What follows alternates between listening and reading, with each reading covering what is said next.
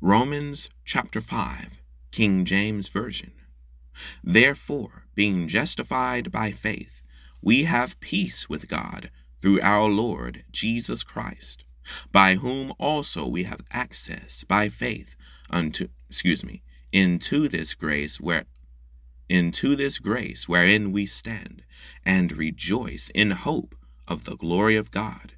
And not only so, but we glory in tribulations also, knowing that tribulation worketh patience, and patience experience, and experience hope. And hope maketh not ashamed, because the love of God because the love of God is shed abroad in our hearts by the Holy Ghost, which is given unto us. For when we were yet without strength, in due time Christ died for the ungodly. Christ died for the ungodly. For scarcely for a righteous man will one die, yet peradventure for a good man some would even dare to die.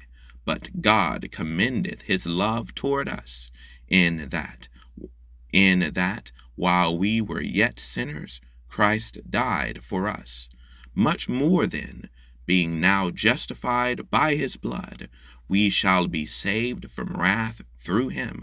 For if, when we were enemies, we were we were reconciled to God by the death of his Son, much more, being reconciled, we shall be saved by his life.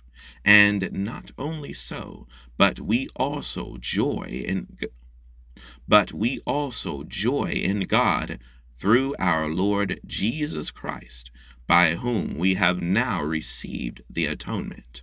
Wherefore, as by one man sin entered into the world, and death by sin, and so death passed upon all men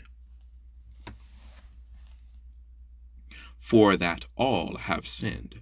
For until the law, sin was in the world, but sin was not imputed when there is no law. Nevertheless, death reigned from Adam to Moses. Excuse me.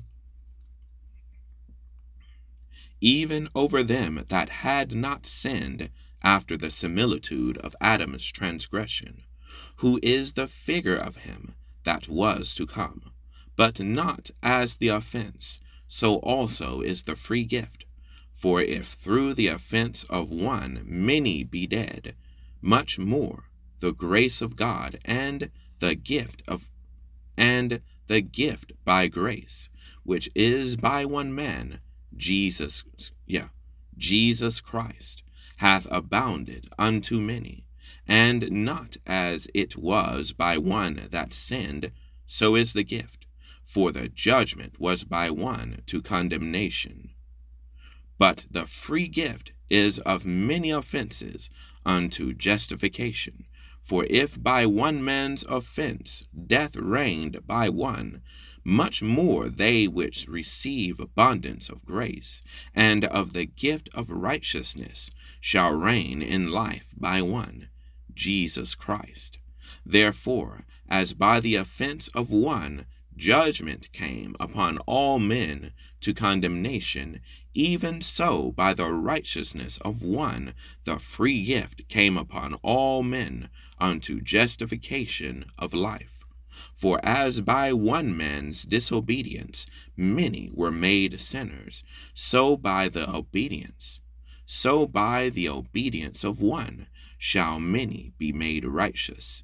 Moreover, the law entered, that the offense might abound. But where sin abounded, but where sin abounded, grace did much more abound, that as sin hath reigned unto death, even so might grace reign through righteousness unto eternal life by Jesus Christ our Lord. Romans chapter that was Romans chapter 5, King James Version. Thank you all for listening.